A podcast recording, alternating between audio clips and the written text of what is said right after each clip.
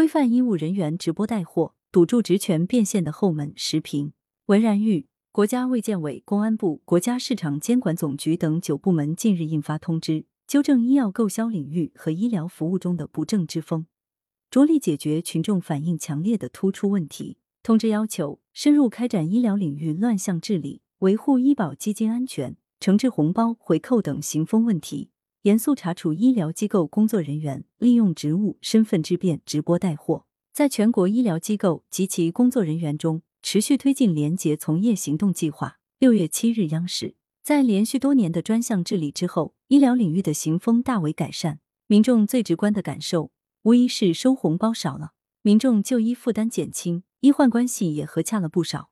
然而，传统意义上的收红包虽然堵住了，但并不意味着行风已无可纠之处。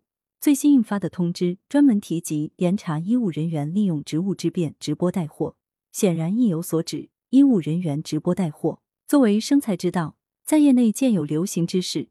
特别是在某些网红医生创富神话的激励下，不少后来者更是跃跃欲试。应该说，这一销售模式会有不少受众。首先，有医生的身份打底，更具备了成为专业博主的潜质。走红出圈后，也便可以尽享流量红利，借广告挣钱。当医生不如当网红赚得多，副业比主业来钱快。如是这般。圈内自然会有人有样学样。必须承认，医生作为具备学科知识和职业经验的专业人士，在网上活跃，确实会起到一定的科普作用。这个过程本身是互惠共赢的，而问题在于，在利益诱惑以及流量思维的扭曲之下，个别医学博主放弃了专业操守，在网红化的路上一路狂飙。医生想当网红博主，想直播带货，都并无原罪。然而，利用职务之便直播带货就是另一回事了。现实中，一些医生放弃操守，或是用专业权威为某些可疑商品站台背书，或是暗示引导自己的患者去直播间下单消费，凡此种种都可视作职权变现。心心念念只为走红，不是想着治病救人，难免失去医者仁心。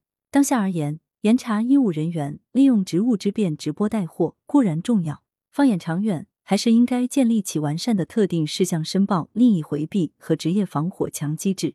唯有如此，才能从源头净化行业风气，也才能充分规范和保障医生合理合法利用网红经济实现价值。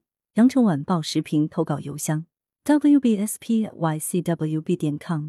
来源：羊城晚报羊城派。图片：视觉中国。责编：付明图，孙子清。校对：彭继业。